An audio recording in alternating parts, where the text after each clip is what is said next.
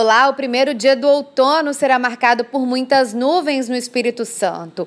Até teremos algumas aberturas de sol, mas pode chover a qualquer momento e tem risco de chuva moderada forte em alguns momentos do dia.